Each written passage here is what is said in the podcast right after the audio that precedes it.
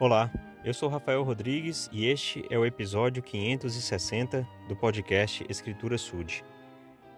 Em Gênesis, no capítulo 9, a partir do versículo 8, lemos a seguinte escritura: E falou Deus a Noé e a seus filhos com ele, dizendo: E eu, eis que eu estabeleço o meu convênio convosco, e, a, e com a vossa semente depois de vós, e com toda a alma vivente que convosco está de aves, de gado e de todo animal da terra convosco, desde, desde todos os que saíram da arca até todo animal da terra. E eu convosco estabeleço o meu convênio, que não será mais destruída toda a carne pelas águas do dilúvio, e que não haverá mais dilúvio para destruir a terra. E disse Deus: Este é o sinal do convênio que ponho entre mim e vós, e entre toda a alma vivente que está convosco por gerações eternas. O meu arco pus na, na nuvem, e esse será por sinal do convênio entre mim e a terra. Então, o que nós estamos lendo aqui é a palavra do Senhor a Noé e seus filhos, né, e a todos nós, porque ele diz que é para toda alma vivente sobre a terra, eternamente, de que ele não mais destruirá a terra com um dilúvio. Então conhecemos a história de que Deus mandou chuva durante 40 dias e 40 noites sobre a terra e que por vários e vários meses a terra ficou sob é, ficou submersa, né? E somente a arca de Noé, com um casal de cada animais e com Noé, seus filhos, com suas respectivas famílias, sobreviveram ou seja, oito pessoas. E coube a estes repovoar a terra.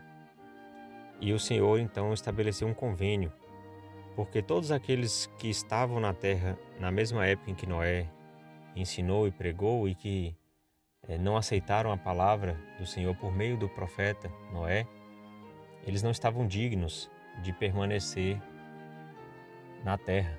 Ou seja, por isso a terra foi destruída com o dilúvio. Mas então o Senhor estabelece um convênio com todos nós, de que isso não voltará a, a se repetir. E um convênio, conforme o Guia para Estudo das Escrituras, é um acordo entre Deus e o homem. Mas eles não estão no mesmo nível, em mesmo nível de igualdade no acordo. Deus estipula as condições do convênio e os homens concordam em fazer o que ele lhes pede que façam. Deus então promete aos homens certas bênçãos pela sua obediência. Então, esse acordo que Deus e o homem podem realizar, ele pode trazer muitas e muitas bênçãos para o homem, desde que nós sejamos obedientes. O Senhor ele tem algumas condições para que nós possamos receber as bênçãos dele e nós precisamos cumprir com essas condições. O Senhor já estabeleceu muitos convênios.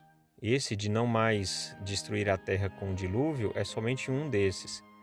Mas existem muitos e muitos convênios. Continuando o Guia para Estudo das Escrituras, diz que o povo do Senhor é um povo que faz convênios. E todos são grandemente abençoados ao cumprirem os seus convênios com o Senhor. Então, essa é a diferença entre o povo do Senhor e todos os demais. É o estabelecimento desses convênios. Através desses convênios, nós prometemos obedecer ao Senhor e seguir as condições impostas nesse convênio, e em troca, o Senhor nos retribui com aquilo que nós não podemos fazer por nós mesmos.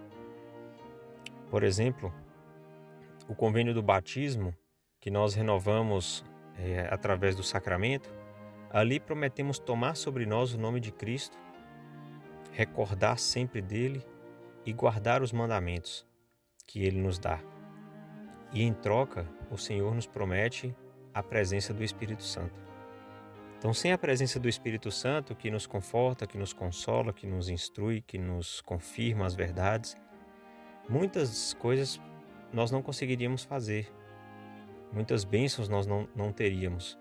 Então, para termos o Espírito Santo, para mantermos essa condição, precisamos cumprir com o que prometemos no convênio: de tomar sobre nós o nome de Cristo, de recordá-lo sempre e de guardar os mandamentos.